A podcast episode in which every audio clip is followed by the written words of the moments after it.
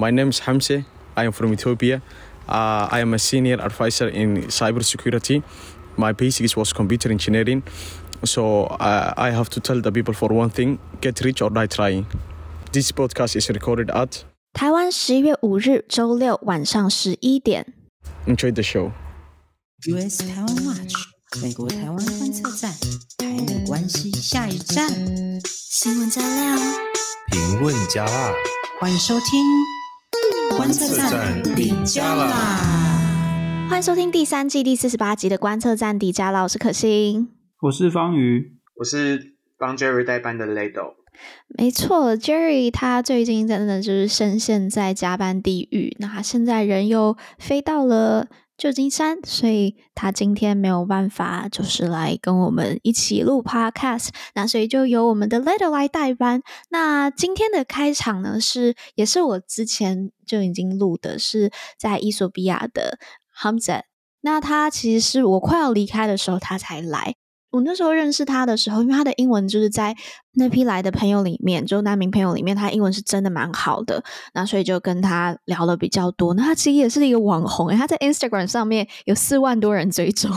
超猛的，太夸张了吧？对，那他是一个，嗯，刚才有提到嘛，他是治安顾问。那我觉得也跟刚好跟我们今天会要聊的几个新闻是有直接相关的，也跟诶方宇好像要推荐一部电影，对不对？也有关系。对，其实也不是说推荐一部电影啊，就是我们今天一开始想要来跟大家聊一下电影啊，就是诶这部电影内容的确就是跟治安有关。嗯、那这个呢，是我们看到上报的主笔李豪仲先生呃来写的哦。他说 Netflix 最近上映了一部电影叫做《骇客接管》The Takeover。那他这个呢是荷兰哦，荷兰荷兰人做的电影。它最有趣的是说，在这部电影里面，中国的因素哈，就是直接的把你把它演出来，就是说啊。中国的公司，然后呢，就是开始发展了一些 AI 技术啊，嗯、或者一些科技的技术，那是对于我们的这个资安、资讯安全、国家安全造成了一些呃直接的这个危害哦。那过去很长一段时间，我们看到就是说，在好莱坞电影里面哦，那个反派角色的设定通常很少有中国人是反派，大家有没有觉得？你看我们的反派角色都是出自于俄罗斯啦、哦、嗯、中东什么伊朗啊那些国家嘛，但是中国。作为电影里面的反派角色，其实是非常少见的。那这是因为哦，就是过去几年当中，因为中国的这个投资人啊，就是对于好莱坞是有举足轻重的角色哦，就是中国出资，然后他们就会把所有跟中国不利的东西都拿掉，然后呢，这个也大量的置入在电影产业里面。可是非常微妙的事情是啊，就是最近几年这个现象已经出现了反转，就是说，好莱坞越来越不去管。不去在乎这个中国市场，因为中国市场就是一个非常封闭的这个市场。那好莱坞其实现在已经慢慢的哦，没有完全，但是慢慢的去摆脱就是中国的这个依赖哦。那这部电影，这个我们刚才提到这个 Netflix 这部电影，刚好就是跟现实生活很相近，就是说，你看现在像习近平开始的这个第三任期，所以大家开始慢慢的觉得说，哦，这就是一个。独裁者哈，那而且他真的在现实生活中去输出一些数位威权主义的东西，就是比如说那些抖音啊，什么去偷取别人的资料啊，然后这个经济骇客啊等等，真的开始有电影演演这件事情了，这样子。嗯嗯嗯嗯。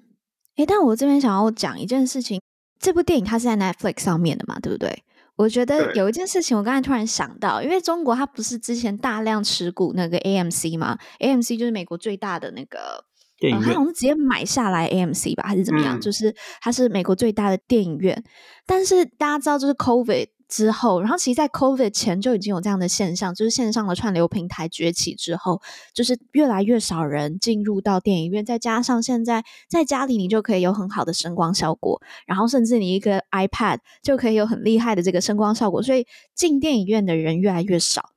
所以我我个人是觉得，他刚好因为这部电影是在 Netflix 上面。而且 Netflix 说他应该很清楚，他没有办法跟中国去进，他没有办法进到中国啊，因为中国会有爱奇艺这一些他们自己的本土的企业，他要去保护，所以 Netflix 他只能，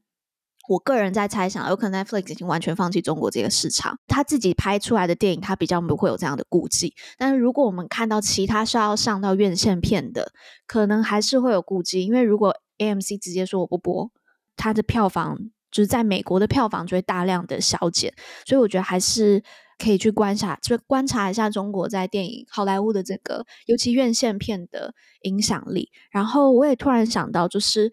电影其实就是中国在 WTO 呃跟美国有很大的一个争议的一件事情，因为中国一直保护他们自己的影视产业嘛，然后任何要进到中国的外国电影，它好像每年是有。每年是有限配额限制，限配额限制的，所以这件事情一直是 WTO 呃有在吵的。对，那我觉得也不知道目前我没有在跟他目前的状况啊，但可以如果观众知道的话，可以在底下留言跟我们说一下。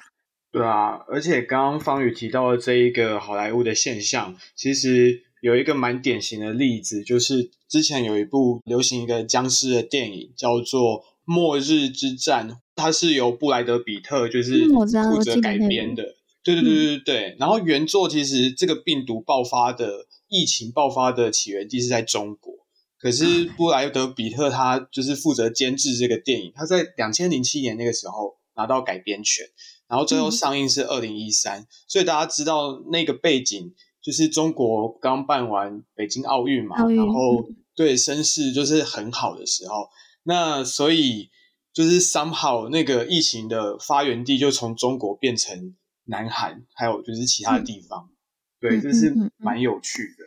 还有很多啦，像是这个最有名的就是古一吧，就是这个哦，对对对，漫威的古一，他原本是西藏西藏人，就、嗯、后来变变成一个白人这样子。嗯，对啊，对，那我对我觉得这大家就可以。慢慢去再观察吧，就是如果之后越来越多电影进到串流，是不是串流跟院线会有不同的中国的影响力有所不同？然后呀，我觉得这是蛮值得去大家去观察比较的。好了，那我们今天来简介一下我们的今天的新闻有哪些。首先呢，我们来讲一下，就是 FCC，就是美国通讯传播委员会的这个 Brandon Carr 委员来到台湾啦。那第二则新闻呢，其实我们会。呃，结合好几个小的台美之间的一些合作进展，来跟大家分享一下目前的台美合作的部分。那我们最后也会再分享一则，就是王毅跟布林肯的通话。那我们。呃，美国新闻的部分呢，当然就是大家可能听到的时候，美国已经正在开票，那我们就会今天帮大家来更新一下这场选举对美国未来的政治有什么样子的影响。好，那我们就进入到第一则新闻。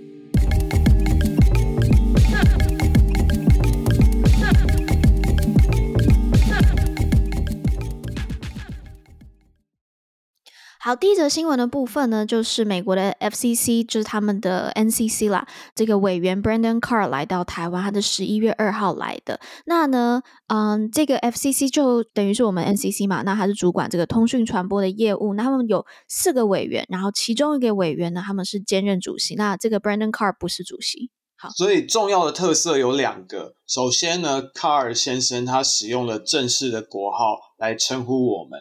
他非常明确写出，他很高兴来到台湾，然后非常期待跟 Republic of China 的同行，也就是说对等窗口，英文叫 counterparts 去见面。那以前的话，美国官员或者是国会的文件啊，都很罕见去写出 Republic of China 这样的全名。嗯、那另外一个重点。哦，这个我个人觉得是重点中的重点，就是他还用 Twitter 去推了我们观测站的贴文呢。真的是重点，超开心的，因为我们有就是就是分享这则新闻嘛。对，那这一次我觉得还有个特色，就是这次是 FCC 的委员第一次来到台湾，然后 Carr 他就有接受 Axios 的采访，嗯、那他就有说，这次来台湾的目的呢，是希望加强跟台湾在这个通讯网络还有网络安全、电信议题上面的合作，所以基本上这些就是 NCC 就是。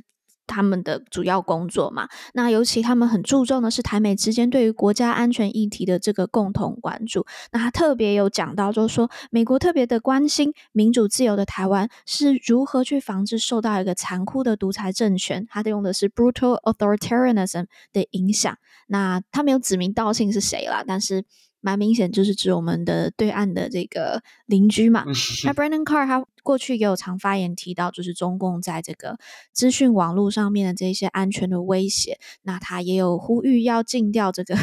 嗯抖音这个平台。哇，然后同场加映，FCC 的主席啊，Jessica Rosenworcel，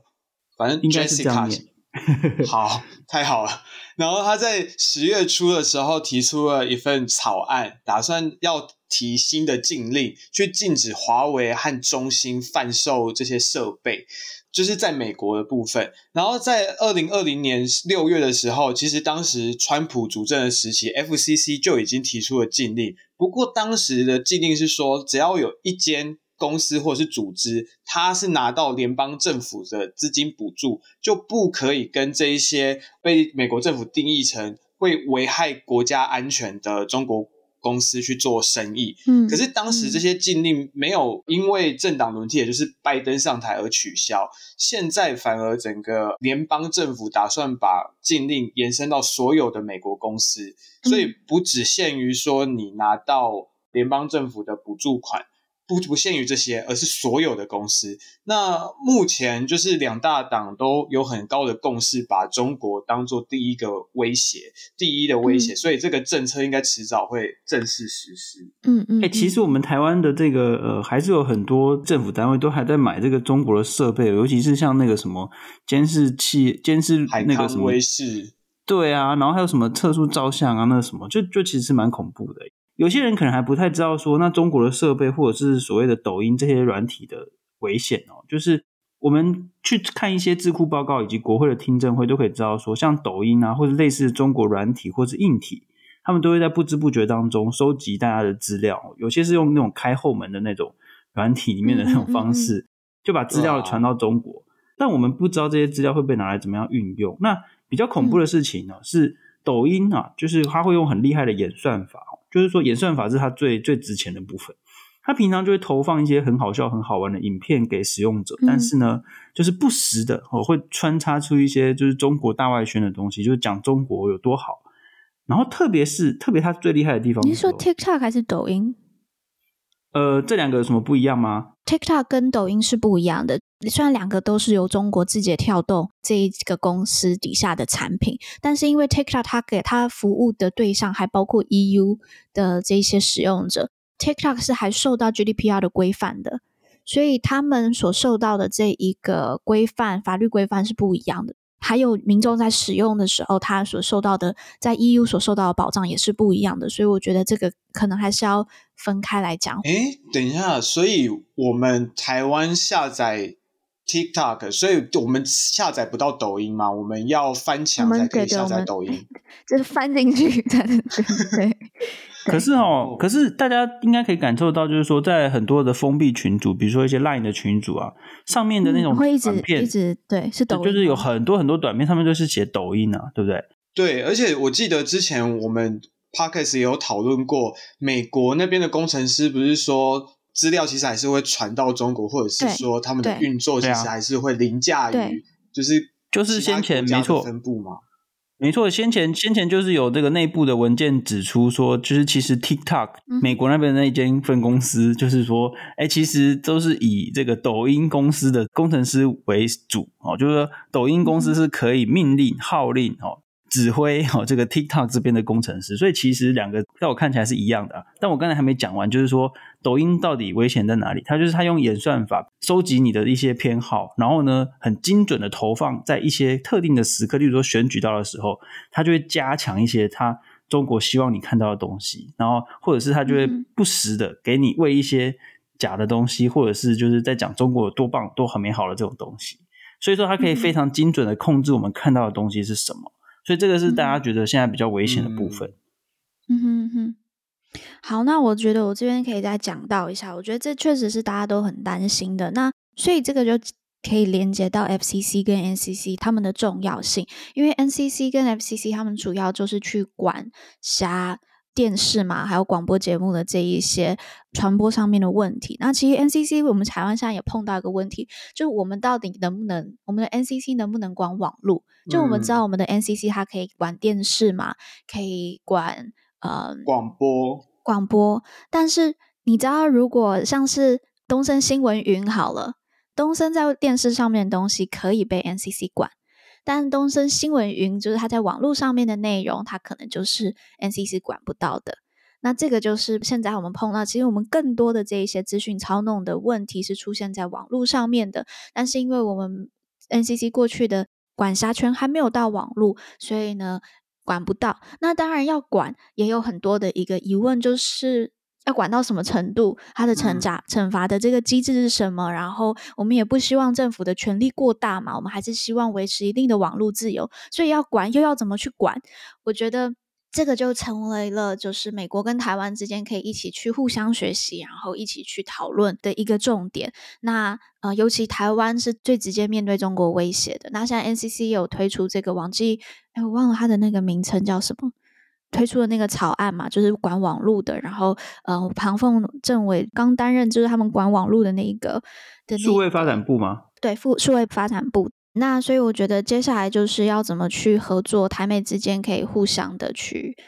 嗯、呃、交流。而且我觉得美国跟台湾还 share 一个很重大的瓶颈，就是使用者习惯改变。嗯、因为不管是在美国或者是在台湾。嗯年轻的族群对于 TikTok 或者是所谓小红书这些软体的依赖程度越来越深，因为我记得当我还是学生的时候，可能大家都是用 Instagram 或者是 Facebook，可是现在可能方宇会比较有感，现在的大学生或者是更小的高中生。甚至以下，他们可能会用小红书或者是。但你的意思是我比较老，所以比较比较会经历过这些吗？还是不是不是，我的意思是方宇现在 是大学 大学比较会遇到吧，就是会遇到学生，他们可能真的比较常用的都不是 Instagram 之类的。没有错啊，就是抖音跟小红书，其实是蛮蛮普遍的。对啊，然后台湾又很没有这种。敌我意识嘛，因为你很难想象，譬如说跟台湾处境类似的南韩，好了，就是南韩政府会去采购北韩制造的，就是监视器，或者是南韩人民对于北韩发展出来的 App 完全没有任何警戒心。这个我觉得 Ledo 就讲到了一个蛮重要的，就是其实面对资讯战这件事情，或是认知作战这件事情，其实最终我觉得还是会回归到我们，就是每一个公民身上。那其实这真的是我们每个每个公民都还是要防卫起我们自己的这个判读能力啦，然后还要有防卫的能力。OK，好，那我们就进入到我们的第二节新闻。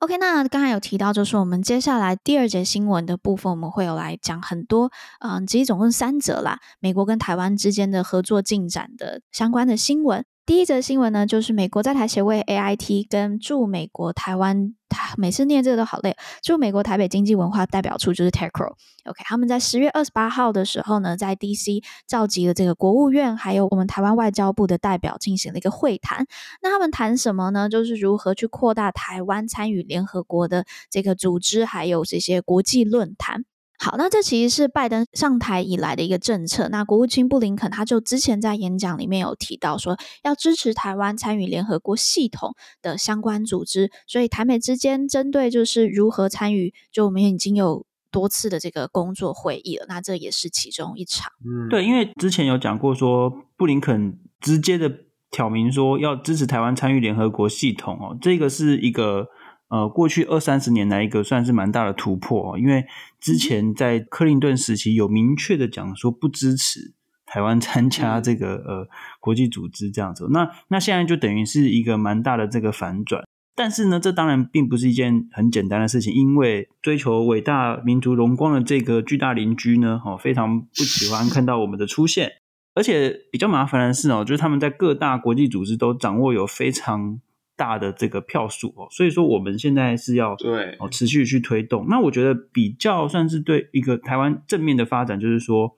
这些事情现在是在工作层级。什么叫工作层级？就是最前线的外交人员，就是我们真正的承办人哦，真正在就是协调各个组织这些最前线的人在讨论，并不是说只有。布林肯，或是只有一些大头，就是那个非常高层级的人说、嗯、啊，我们要支持台湾，不是这些事情是真的在工作层级真的去推动。那那我觉得我们就是要有耐心啊，因为这个我们被孤立也不是一年两年的事情，对不对？那我们就是要持续去寻求突破，这样子、嗯。对啊，以前光是那个拍照能不能公开都已经就是很难了，现在要做这些真的是很大的突破。嗯，而且我觉得美国现在也很，因为他们已经很清楚意识到中国是有策略性的在联合国强化他们自己的影响力嘛，而且他们会挑选特别重要的几个组织，就是联合国下系统下面的组织去担任他们的。不管是主席啊，然后去培养他们在里面的势力，把他们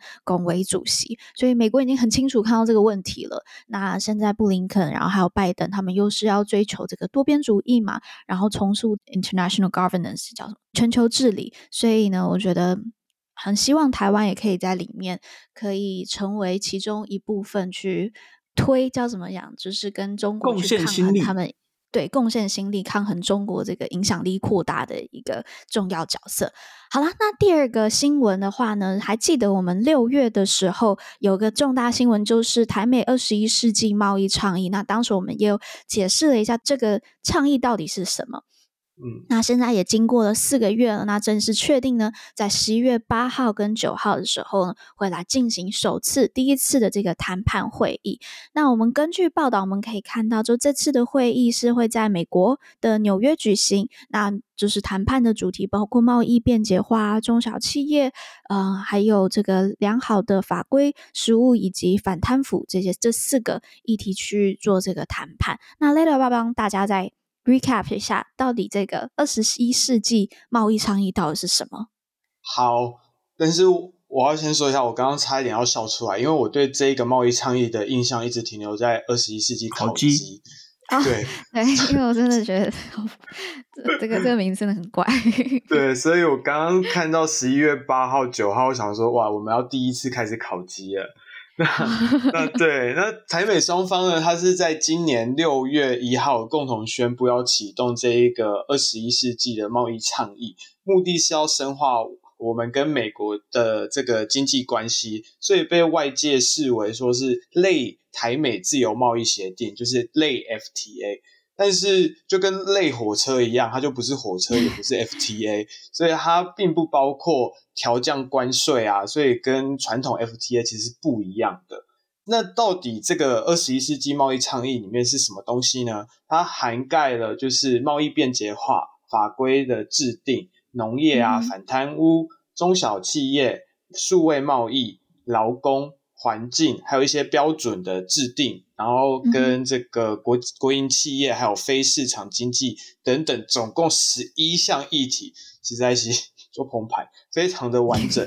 对，那这次的谈判人代表呢，是我们的台湾经贸谈判代表办公室的副总代表杨珍妮。那整个团队的成员还分别来自经济部、财政部、法务部、国发会，还有。农委会这些单位，所以就可以看到他要谈的议题真的是很全面。嗯嗯嗯，对，再帮大家继续补充一下，台美二十一世纪贸易倡议呢，这个不是烤鸡的东西哦，它其实是 所谓印太经济架构的后续哦。就是我们年初的时候有跟大家介绍嘛，就是美国推出了一个所谓印太经济架构。那这个对对，这个 IPEF 这个东西就是有诶有多少个？十一个国家是不是？对，好像是。那个时候大家就是诶没有包括台湾。然后就很多人就说啊，你看啊，美国就是每次就是对台湾很不好，但没想到立刻等于就是台湾立刻开了一个副本，你知道，就是说因为 IPEF 是以主权国家为主，哦，那我们那时候跟大家分析就是说，美国想要拉拢哦很多国家一起来加入这个围堵中国的这个行列，那但是你如果在这个时候还要处理台湾问题，那可能很多国家其实就是会。不想要加入这个麻烦的事哦，嗯嗯，那所以台湾就等于是被另外开一个副本，就是美国跟台湾双边直接来谈，而且呢，因为你看美国跟十一个国家一起谈，那是一个很麻烦的事情，美国跟台湾谈反而是会比较快，所以这绝对是会比 IPEF 谈的还要快，那很有可能反而反过来成为一个草案的架构，也就是说跟台湾先谈了一次，然后这些东西就拿去给 IPEF 来谈这样子哦。所以这是反而是一个呃比较快速的这个副本的那种概念哦。嗯，补充一下，现在总共是十四个国家，因为后来还有哦，对不起哦，是十四国哦。好，所以更正一下哦，现在是十四个国家，这个 IPEF 是十四个国家哦。那而且因为这个类贸易协定它不包含关税，所以说相对来说会谈的比较快。因为你看以前我们要谈到这个贸易协定 FTA 的时候，因为一定会牵扯到国内的。很多不同产业的这个抗议，或者是关税的这个分配。所以说，不谈关税，呃，这个也会加速谈判，因为受到产业的压力的就会比较小。嗯，那我这边可以再 quote 一下，因为我之前有跟李纯老师有来讨论，就是来问到这个二十一世纪贸易倡议到底是个什么的东西，它到底的意义是什么？那呢，嗯、李纯老师他就有提到，FTA 分成三块，第一块是规则，第二块是关税，就是刚才方宇跟雷都提到，第三块是投资。那美国呢？目前就是国内可能的这个整个气氛来说，他们并不是在关税还有投资上面，可能是比较不好谈的，这个气氛还没有到，所以呢，美国它就采取的是。李纯老师是用拼图法这个词来去形容，他现在美国就好像在采取拼图法，他现在没有办法跟你谈关税，好，那我就先跟你谈规则，那等之后美国看这个气氛有没有调整，那我们再来谈第二块跟第三块，就是关税跟投资的部分。那李纯老师也有提到呢，二十一世纪贸易协议就是台美 FTA 的这个拼图的第一部分。因为就是就是三部分嘛，就是所以它规则就是第一部分。那老师也有提到，他说他去拆解了这一些呃二十一世纪贸易倡议它里面想要谈的内容之后，可以看到他想要谈到的议题都可以对应到 CPTPP 的某一章。那如果你去问为什么，其实也非常的合理，因为 CPTPP 之前就是。啊、呃，还在 TPP 的时候，这个就是一个美国的产物嘛，这就是当时美国写出来的东西。奥巴马政府主导的嘛，没错。所以呢，就是 CPTPP 的这一些内容，其实就是美国希望去推的东西。所以呢，现在我们也很清楚可以看到。这一这个二十一世纪贸易倡议或是协定协议很很符合当时的 CPTPP 想要谈到的东西，对，那就在这边帮大家解释一下。好，那我们就很期待十一月八号跟九号的这个首次谈判。我想还是会有很多规则上面需要做一些磨合啦，然后所以就非常期待未来看到台美进一步在贸易上面的一个进展。OK，好。那第三个小新闻的部分呢，就是台美签署备忘录，要在拉丁美洲还有太平洋国家推动这个合作。那这个是在十一月三号的时候，他们签署了三个备忘录。第一个备忘录叫做美台发展及人道援助合作了解备忘录。第二个呢，叫做太平洋美国基金。美台伙伴关系备忘录，第三个叫美台在巴拉圭合作中小企业育成中心协议。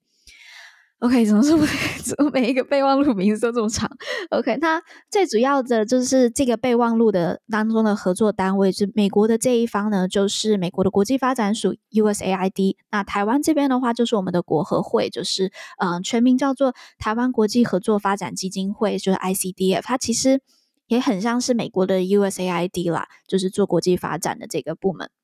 那简单来说呢，这些备忘录综合来讲是要共同建设太平洋岛国跟这个太平洋岛屿，还有这个拉丁美洲。终于意识到不得不做了，没有错。这个其实是从川普时期的国务卿蓬佩奥开始的这个政策。那我们当然是很乐见于，就是这些政策都有实际的在做，而且是真的。哦，就是有在工作成，就我们刚才讲的工作层级继续做下去哦，就是这对我们影响很大。你看，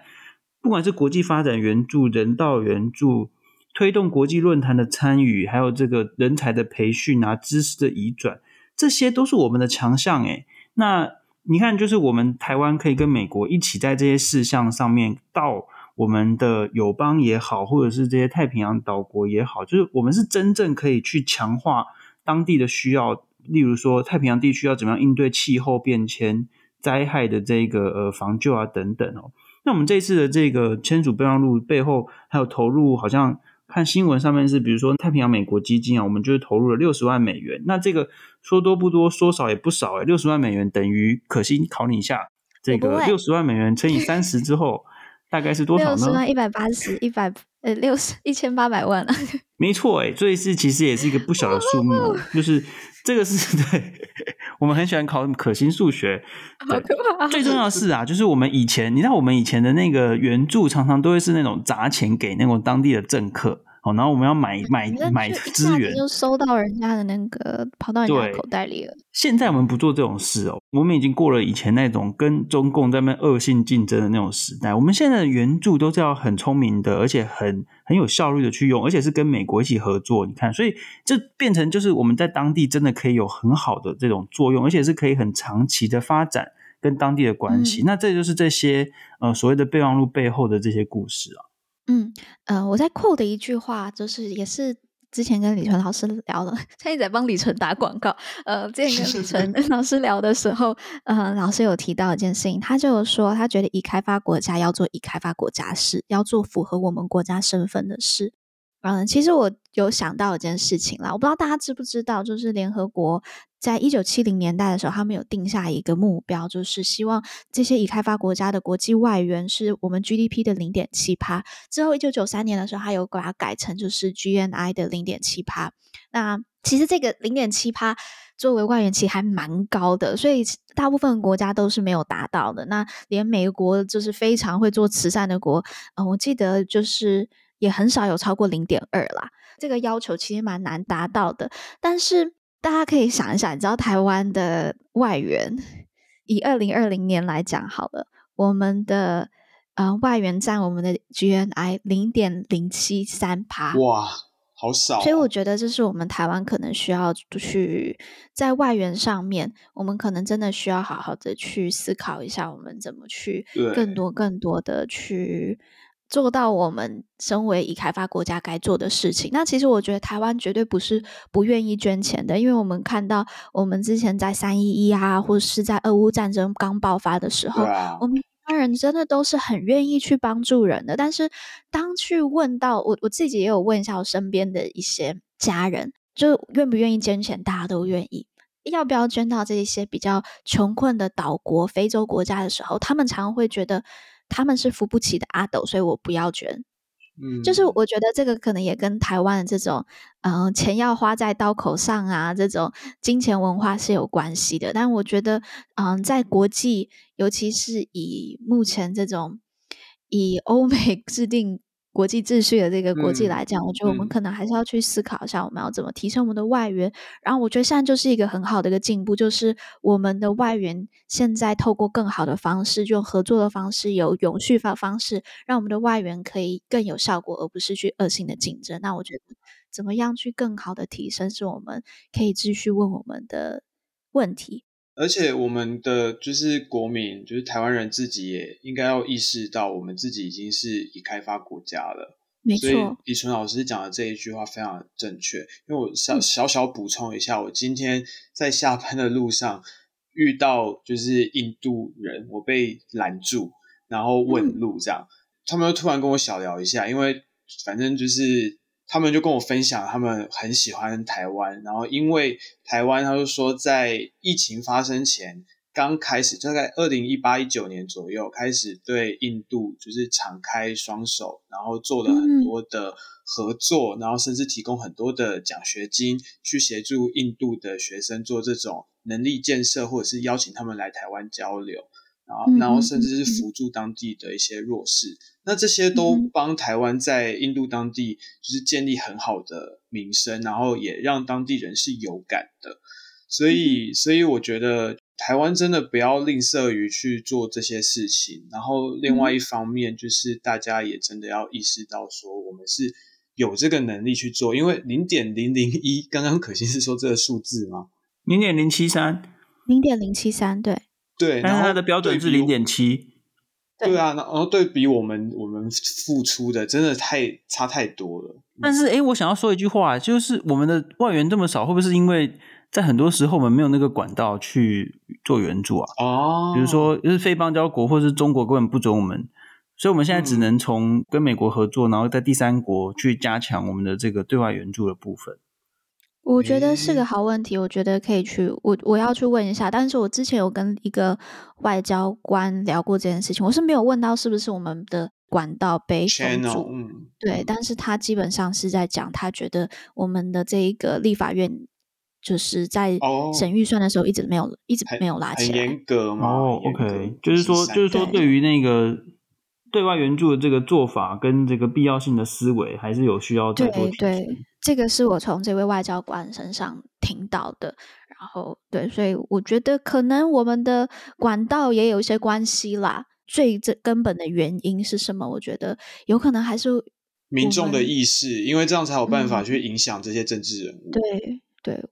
好，那我们在进入到广告之前，我们刚才都在讲的是这个台美的合作嘛。那我们再补一个是跟美中关系的新闻，那就是王毅跟布林肯的通话。嗯，对，十月三十一号就是哎万圣节嘛。对对，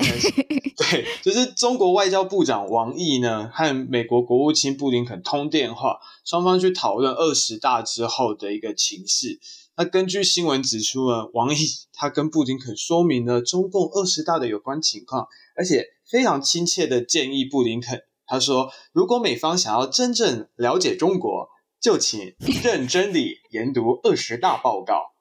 ”挺好适合。我觉得，我觉得可能要要来回答一个问题啦，就是美中之间有没有需要对话？这其实蛮多人在问的，欸。哎，我真的在参加很多很多的这个呃座谈会，或者是上课的时候，都有被问到说啊，到底你看美国不是要跟中国竞争，那为什么他们整天都要说对话？为什么布林肯整天都要强调说，哎，我们还是要跟中国合作？是不是美国就是还是很亲中啊？然后是不是随时都要弃台啦？什么等等？这个是完全的一个很重大的一个迷思啦。我觉得台湾的新闻很奇怪啊，你看你刚才看这个，我们就在整理相关的新闻，就是。总是大家都会去抄那个中国的说法啊，比如说刚才那一段，就是好像好像王毅在帮布林肯上课，然后布林肯就是呆呆傻傻，然后这个王毅就是 lecture，然后就是叫他说你你要赶快去多看我们的东西啊，然后这个一整篇通通在讲说中国哦，这是什么二十大之后做了什么什么两个确立啊，确立什么习近平为中心，叭叭叭讲一大堆，哎，你怎么不去看一下美方说什么啊？就是很奇怪哦。但回头讲就是说。对话的必要性就是在于说，美国还是认为说要避免冲突跟避免误判，哦，就是美中的竞争关系，嗯、这个早就已经是确定的事情。美国跟中国早就已经定义的很清楚，就是竞争的关系。那中国也会继续的挑战美国的领导地位，嗯、这个都不会变。嗯、那布林肯在二十大之后也讲了很多遍，就是说啊，你看中国现在就是唯一而且有能力跟有意图去改变国际秩序的一个国家，嗯、完全不会变的。那但这为什么还要对话？因为两个都是核子大国，那没有人会希望打仗的。OK，就是要避免冲突，避免军事冲突，这绝对是符合大家的利益。所以大家会说，我们要有对话，我们要继续的确定说，我们都知道彼此在讲什么，避免冲突这件事情是非常重要的。所以并不是说什么啊，你看有对话，然后我们就代表要什么轻中啊，不是这样。每一个国家，就算是在川普执政时期也是哦，他们就是认为说我们要多跟中国对话，然后他们就是很担心说哦，就川川普时期就是开始担心说，你看中国的领导团队变得越来越封闭，都不想跟别人对话这样子。嗯、对啊，所以所以对话这件事情很重要。对啊，而且这个就是李喜明总长他在观测站的这个访谈里面也跟方宇强调很多次，就是美国跟中国的沟通也不代表说就是。呃，美国可能就是要背弃台湾或什么的。其实，就连那个总长的那一个专访里面也有提到类似的观点，大家赶快去听。嗯，那我我觉得这边可以，刚才方宇有提到，就是为什么台湾新闻好像会去抄一大段的中国声明。我觉得我跟一些嗯，就是过做国际新闻的，而且是在我们主流媒体做国际新闻的这一些记者聊过，也观察过他们的。呃，工作模式之后，我觉得大概能够理解啦。原因第一件事情，他们一天要写三篇稿。那你今天一天只能写三篇稿的时候，然后再加上，嗯、这一些很多的主流新闻、主流媒体，他并没有给嗯、记者更多去深造或是培育他们的这个机会，所以这些记者有时候他们没有办法。嗯，就只能去抄东西。他在时间很赶的情况下，然后有可能英文还不够好的情况下的时候，他就只能去抄。对他来讲最容易的就是他也看得懂的，呃，官媒。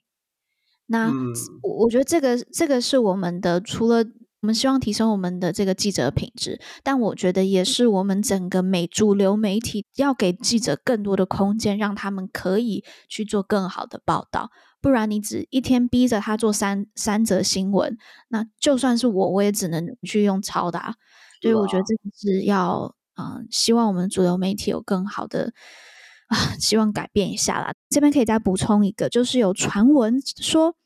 中国的这个驻美代表秦刚要回去接任这个中国的外交部长，然后呢，有一些智库的学者会比较嗯轻装的学者嘛，他们就讲都说啊，OK，现在的美国一定都很后悔啊，这两年没有跟秦刚多做接触，然后反而限制这个高阶官员跟秦刚的这个往来。但我觉得观测站这边想要点出，我觉得刚好是。啊、呃，正好相反的一个传闻，我们觉得正是就是因为中国的战狼外交太厉害，然后真的就他们就常会写恐吓信一大堆的，然后会去恐吓议员，然后限制人家的人身自由，跟他们跟台湾接触的这个自由，所以呢，呃，这些战狼的行为真的会让美国不想要跟你交朋友，对，所以我觉得你说美国后悔吗？后悔跟你接触吗？只是不，我觉得比较像是自找的啦，真的对，不想要跟你接触，因为真的真的太讨厌啊！对啊，而且有点讨厌。不是 不是只有国会议员，他连其他国家的议长，你看裴洛西，连州长都会。对啊，或者是捷克，就是这些议长都被威胁，嗯、不是吗？对啊，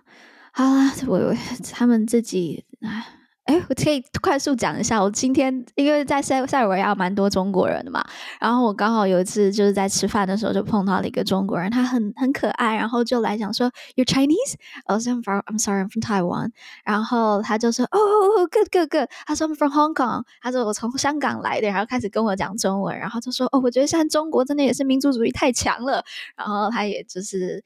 对，他就听到这个朋友在跟我抱怨中国，就觉得还蛮有趣的。好啦，那呃，那我们就在进到美国的新闻之前，我们先进一段广告喽。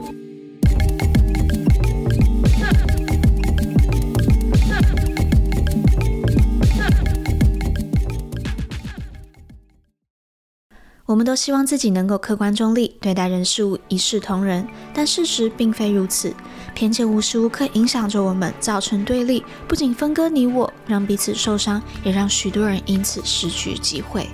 究竟为什么人们会产生偏见？我们又是否有机会能够摆脱它呢？美国知名记者杰西卡·诺戴尔经过十余年的调查，发现偏见的形成在于大脑的视觉印象。我们会将自己看到的事物与个人的成长经验与社会环境连接，形成惯性思维。最终不断的深化形成偏见。不过根据统计，成见并非牢不可破，就是怕的人可以透过训练扭转偏见。观测站要在这里跟大家推荐由皇冠文化出版的《隐性偏见》这本书，荣获世界经济论坛 WEF 的年度最佳书籍，也荣获美国记者和作家协会非小说类作品荣誉奖。让我们一起透过这本书《隐性偏见》，全面破解惯性思维的认知陷阱。